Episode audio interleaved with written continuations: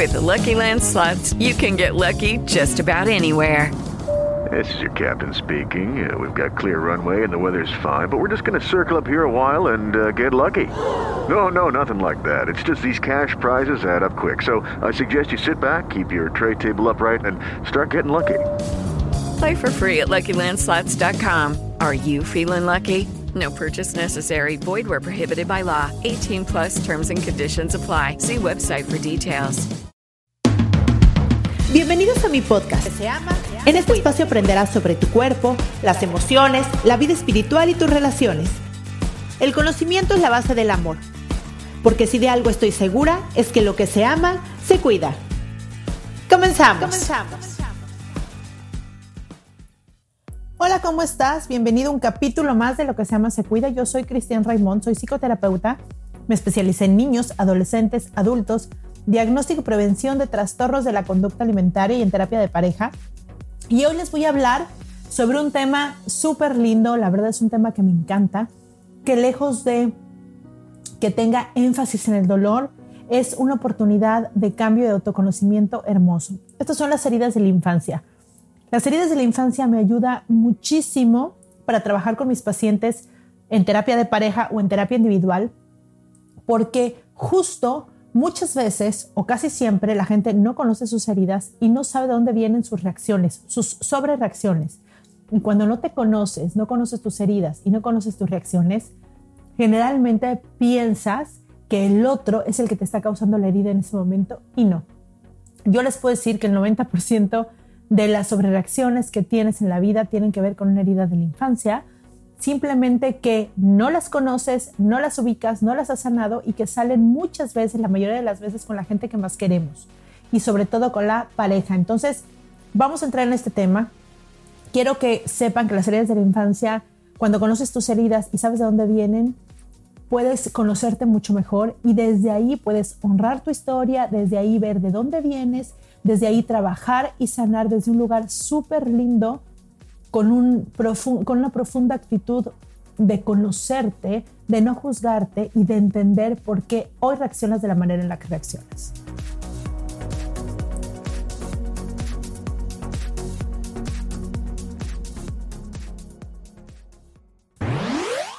Todos venimos al mundo con heridas que debemos aprender a aceptar.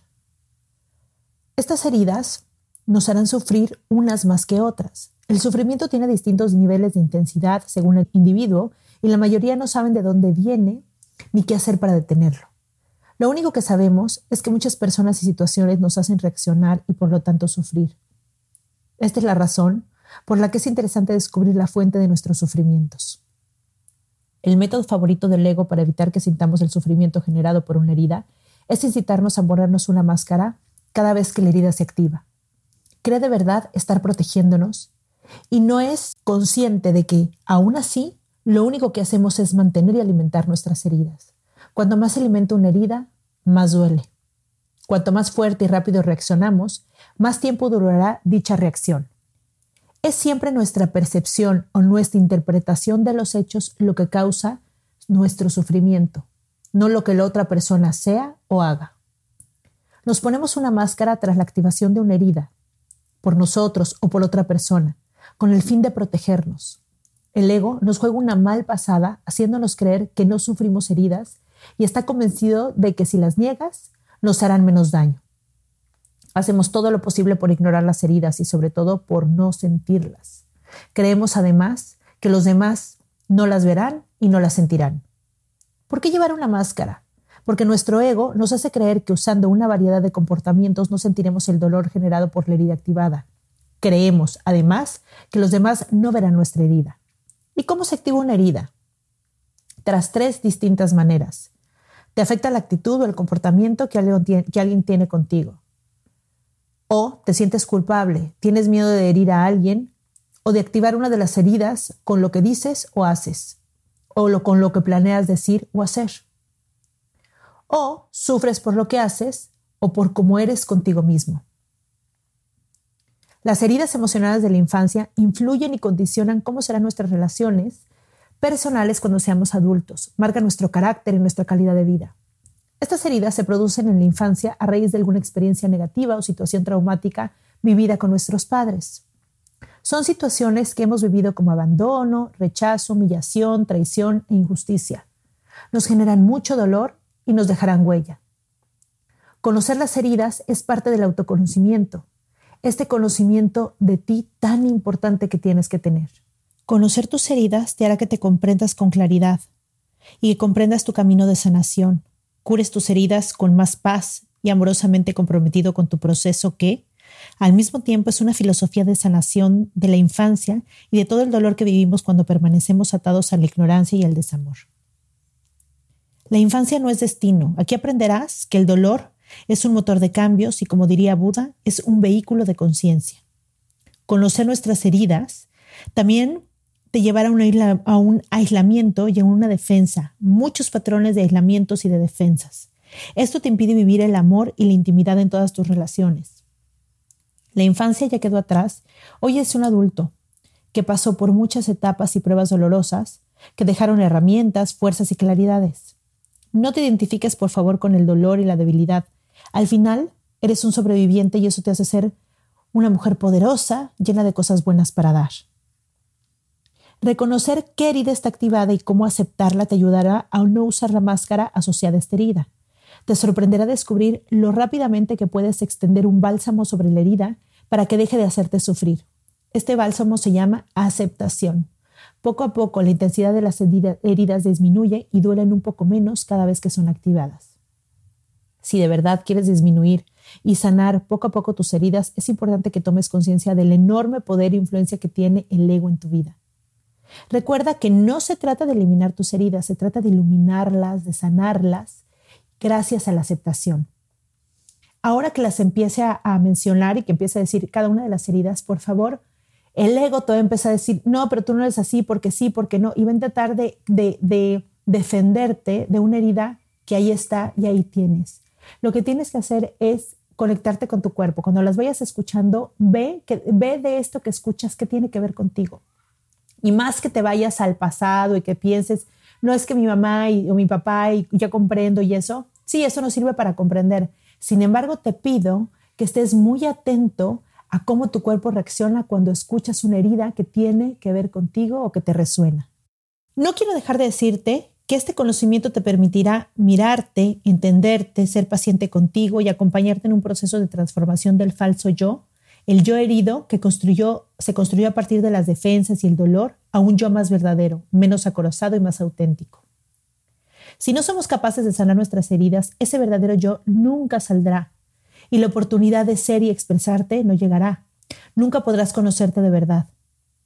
Cuando eliminas corazas, anulas compulsiones por controlar, ser perfecto, evadirte, victimizarte, observas que solo son máscaras que te permitieron sobrevivir Estamos tan identificados con esa máscara que nos protegió del dolor y del sentimiento de vulnerabilidad. Tenemos tan pocos espacios para expresarnos y sentirnos seguros, aceptados y amados, que descubrir tu falsa personalidad dirigida con amor para eliminar la rigidez, para premiar otra energía y aprender a confiar en que tu yo adulto puede mandar. Es muy importante. Poner al mando de tu vida al adulto y dirigir al niño herido con paciencia, sabiduría y mucho amor.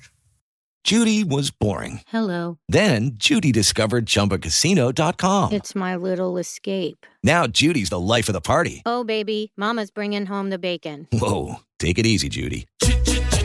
The Chumba life is for everybody. So go to ChumbaCasino.com and play over 100 casino style games. Join today and play for free for your chance to redeem some serious prizes. ChumbaCasino.com. No purchase necessary. Void where prohibited by law. 18 plus terms and conditions apply. See website for details. Ok, algo importante que te quiero decir es que tengas en cuenta que esas heridas no son culpa de nadie, son situaciones que te pasaron y que hoy en día tienes tú con la edad que tienes de hacerte cargo de ellas. Y empezamos con ellas. Empiezo con la herida de rechazo. El despertar de esa herida es desde la concepción hasta el año de vida. El niño se ha sentido rechazado por el padre del mismo sexo y no cree en su derecho a existir. La máscara es el huidizo. Su gran miedo es el pánico. Las actitudes y comportamientos que tienen esta herida activada, ahí les van cuáles son. A ver si se identifican. Pongan atención. Cree profundamente que no vale nada o que vale poca cosa. Se siente constantemente insatisfecho por lo que es. Se considera una nulidad y se juzga como alguien de poca valía. Tiene muy poca autoestima. Está convencido de que si él no existiese, no supondría ninguna diferencia. Se percibe distinto al resto de su familia. Se siente aislado de los demás e incomprendido por ellos y por todos los seres humanos en general. Dentro de un grupo, a menudo se siente solo, inquieto y febril. Ha desarrollado varias estrategias de huida. Astral, la droga, el alcohol, dormir, marcharse precipitativamente, los juegos virtuales, etc. Se protege de forma inconsciente, negándose a admitir las cosas. Se aísla con facilidad del mundo exterior, refugiándose en su propio mundo imaginario o estando en la luna, en un mundo astral. Puede incluso preguntarse qué hace en la Tierra o no cree que se, o a veces cree que se ha equivocado de familia. Cuando está solo, sus emociones le abruman, sobre todo sus miedos. Le da poca importancia a lo material. Todo lo relacionado con el espíritu y el mundo intelectual le atrae. Posee una imaginación muy fértil, aunque por desgracia la utiliza para crear con gran facilidad escenarios de rechazo. Cree, consciente o inconscientemente, que la felicidad dura poco tiempo. Estando en grupo, habla poco y se aparta. Tiene miedo de molestar y de no ser resultar interesante. La gente le considera un solitario y por eso le dejan solo. Cuanto más se aísla, más invisible parece. En presencia de alguien que levanta la voz o se le vuelve agresivo, abandona rápidamente la escena, antes de entrar en pánico. Cuando le miran, se preocupa de inmediato. Posee una energía nerviosa que le otorga una gran capacidad de trabajo. Siente que existe solamente cuando está muy ocupado, lo que le ayuda también a anclarse en el mundo material. Es un gran perfeccionista que, a medida que envejece, siente cada vez más pánico ante la idea de no poder hacerle frente a la vida. Cree que ha desperdiciado su vida. Su miedo al rechazo hace que, en determinadas situaciones se convierte en una persona obsesiva.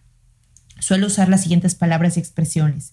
Nulo, nada, desaparecer, inexistente, no hay sitio, sin valor, etc. Número 1. Herida de abandono. El despertar de esta herida va entre el primer año de vida y los tres años, con el padre del sexo opuesto. Es un niño que ha sufrido al no sentirse apoyado por el padre del sexo opuesto con una conexión de amor-afecto. Le ha faltado afecto o ha recibido un cariño frío o distinto de lo que le esperaba. La máscara, el dependiente. Su gran miedo, la soledad. Estas son las actitudes y comportamientos de la herida activada. Tiene dificultades para manejarse a sí mismo y la soledad le aterra. Busca la presencia y la atención. Necesita sobre todo ser apoyado por su entorno. Sufre con frecuencia una tristeza profunda, estando solo o no, sin saber muy bien el por qué. Cuando está solo, llora durante mucho tiempo, inconsciente de estar compadeciéndose de su propio destino.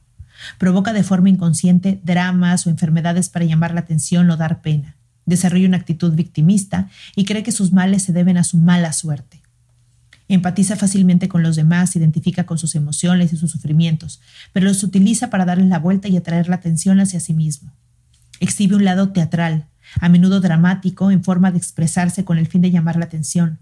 Cuando está en grupo, le encanta hablar de sí mismo, lo lleva siempre todo a su terreno. Se agarra físicamente a los demás, tiene dificultades para hacer o decidir algo solo. Pide consejos o la opinión de otras personas y es capaz de hacerse pasar por inútil con tal de recibir ayuda. Pero no porque no sepa o no sepa hacer algo o no pueda hacer algo. Después es muy probable que no siga los consejos que le dan, puesto que lo único que buscaba era la atención. Cuando hace algún favor o cuida a alguien, es con la esperanza de que se ocupen de él a cambio. Tiene altibajos, un día está alegre, otro triste, sus emociones le desestabilizan con facilidad. Tiene dificultad para terminar sus relaciones. Hace malabarismos para no quedarse solo. Cree que en una prueba de amor es el otro el que siempre esté de acuerdo con él, en presencia de una persona enfadada o agresiva, se bloquea, se convierte en un niño asustado. A medida que envejece, se angustia cada vez más ante la idea de quedarse solo. Elige mantener una situación difícil antes que estar sin compañía. Suele usar las palabras y expresiones como solo, ausente, no soporto, nadie me deja plantado, abandono, etc. Número 2. Herida de humillación. El despertar de esta herida entre el primer año de vida y los tres, con el padre que reprimía toda clase de placer físico. Esta herida puede haberse vivido con uno de los padres, aquel que se ocupaba del desarrollo físico y sexual del niño, o con los dos. Niño que ha sido humillado por uno o los dos progenitores por haber experimentado placer con sus sentidos. Su libertad fue coartada por alguna actitud represiva y despreciativa. Sintió vergüenza frente a ese padre.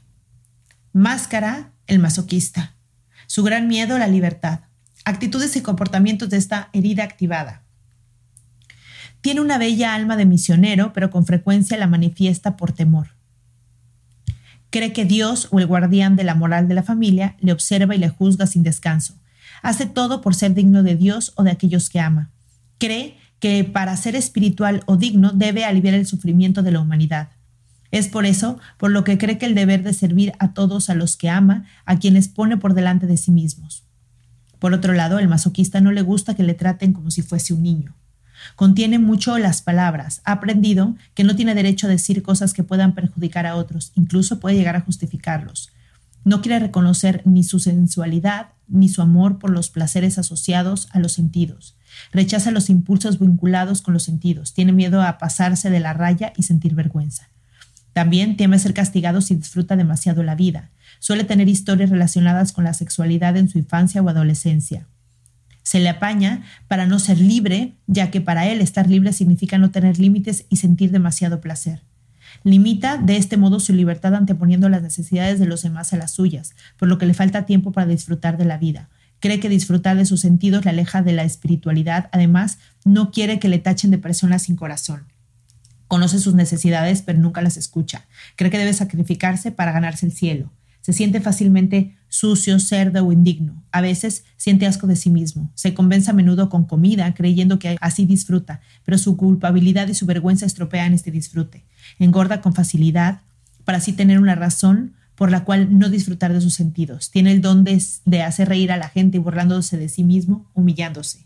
Le atraen o solo le permiten las cosas pequeñas, porque no le ve la grandeza de su alma.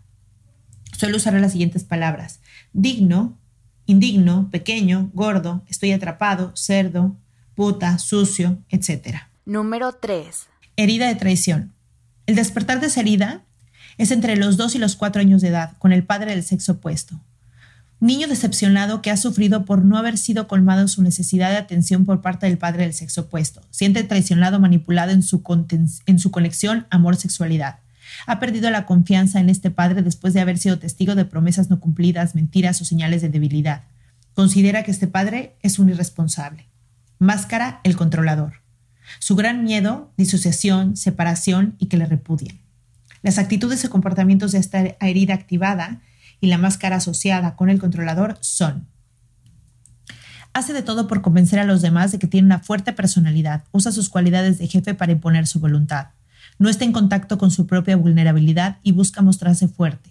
Quiere que los otros sepan de lo que es capaz. Hace esfuerzos para que lo consideren una persona responsable. Cree que ser responsable es ser jefe. En realidad, es un irresponsable ya que le señala a los demás y lo censura. Encuentra fácilmente la manera de no ser acusado. Busca ser especial e importante. Busca los honores, los títulos y acapara mucho la atención dentro de su grupo.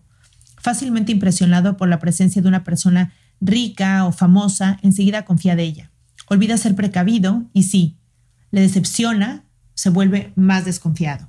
Su reputación es muy importante y si se siente que está amenazado, no dudará en mancharla de otra persona. Miente sin esfuerzo para salir de una situación comprometida, pero no soporta que le mientan.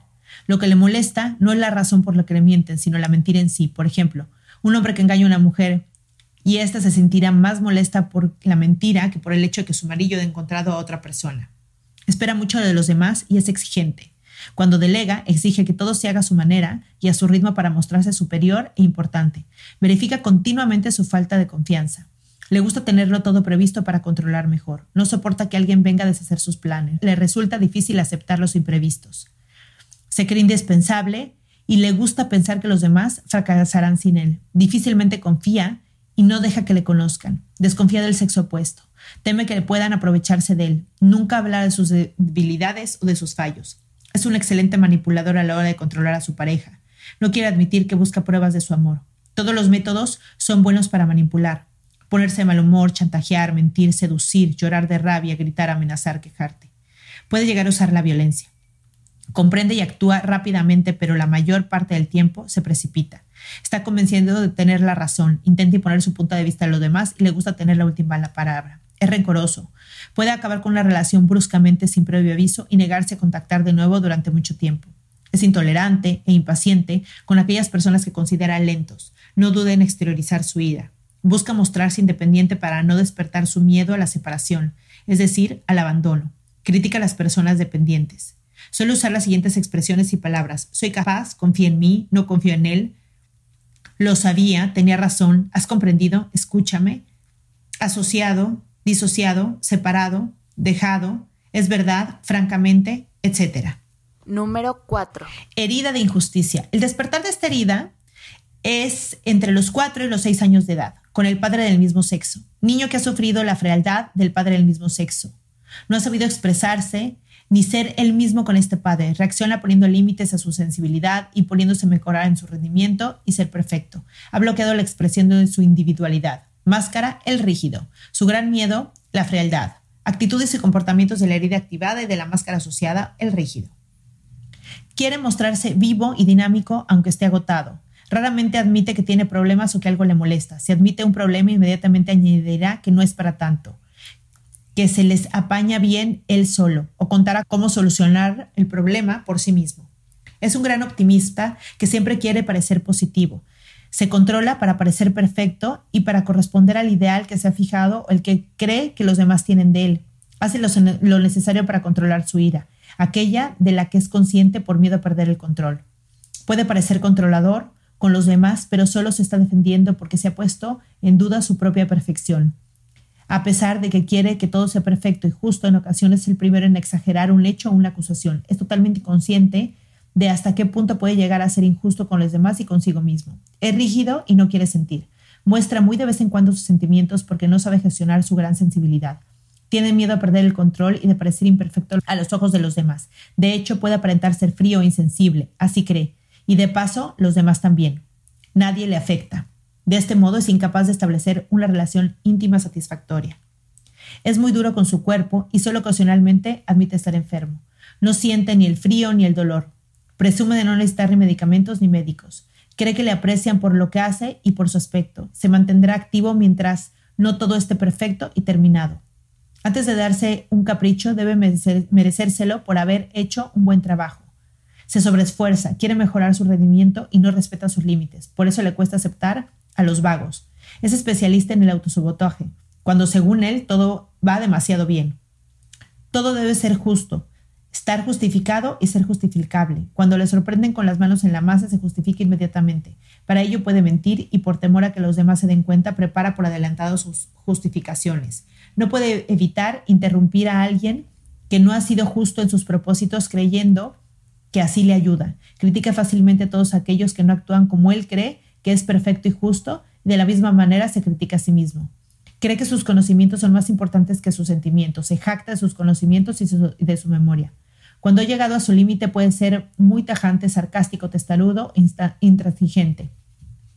Suele usar palabras y expresiones como sin problema, justamente, exactamente, seguramente, siempre, jamás, correcto, supuesto, hace falta, debería, extraordinario, fantástico. Utiliza superlativos tales como súper bueno, especialísimo, hiper bonito. Me imagino que a este punto ya dijiste, yo soy ese. o yo soy ese y mi pareja es este. Y hablando de parejas, quiero decirles que no saben cómo sirve funciona muy, muy, muy, muy bien conocer tus heridas, porque cuando conoces tus heridas le puedes decir al otro, mira, esta es mi herida, yo sé que no es tu problema, que no es tu culpa ni tu responsabilidad, pero así es y aquí está. Y yo la veo y quiero que tú la veas, porque a veces sí voy a ser una niña herida desde una herida que tú no me hiciste, pero aquí está. Ten cuidado, por favor. Es diferente cuando conoces tus heridas y sabes por qué te afectan y sobre todo si, si, sabes que no tienen que ver con tu pareja, tienen que ver con un pasado que no has resuelto. También conocer la herida de tu pareja te ayuda muchísimo, te ayuda a mirarlo con amor, con ternura, porque puedes ver que muchas de sus reacciones no es un adulto, es un niño herido que no ha sabido curar o sanar esa herida. Quiero decirles que cuando sabes qué heridas tienes y cuando puedes verlas y no, no solo eso, cuando en conciencia reconoces que en ese momento estás viviendo esa herida, la perspectiva de tu vida cambia. Tu autoestima cambia porque cuando puedes ver esa niña pequeña que estuvo en algún momento que necesitó ciertas cosas y no las obtuvo, en lugar de decirte cosas feas o martirizarte, castigarte o tener un diálogo interno que te hace que te baja la autoestima y que lastima, puedes darte lo que esa niña necesitaba, que ahora solamente tú como adulto se lo vas a dar. Cuando tú sabes que lo que necesitas hacer es atención hacia ti misma y dejarte de abandonar, dejas de exigirle al otro que te ponga atención y te pones tu atención.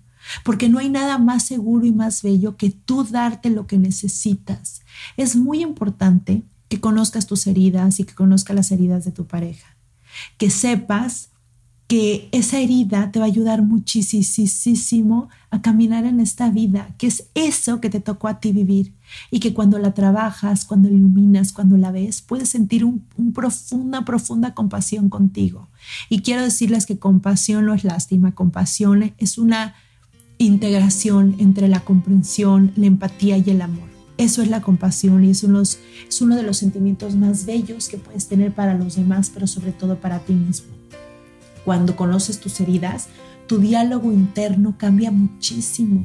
Puedes verte con ternura, con compasión. Puedes dejar de responsabilizar a los otros por lo que a ti te pasa. Esa herida viene de una percepción en algún momento de tu vida en donde armaste una historia y una máscara para defenderte y hoy tienes que preguntarte si realmente hoy necesitas esa máscara, si hoy puedes vivir la vida de una manera diferente.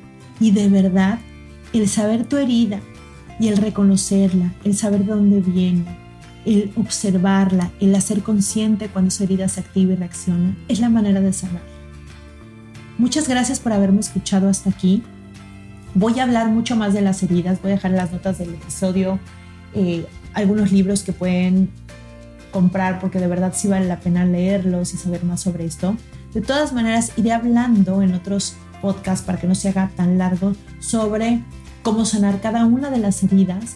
Y les pido por favor que si les gustó este capítulo, que me dejen por favor una estrellita, un comentario, una calificación, que me sigan en mis redes, en mi Instagram y en mi Facebook estoy en lo que se llama Se Cuida tengo la verdad muy buenas, muy buenos posts y quiero decir buenos que te conectan, que te hacen reflexionar, que vale la pena abrir tus redes y encuentres algo que te haga reflexionar ese día o que te haga conectarte contigo. Muchas gracias por escucharme, muchas gracias por compartir este capítulo con más personas, me ayuda a llegar a más mentes y a más corazones. Muchas gracias por estar aquí. Bye bye.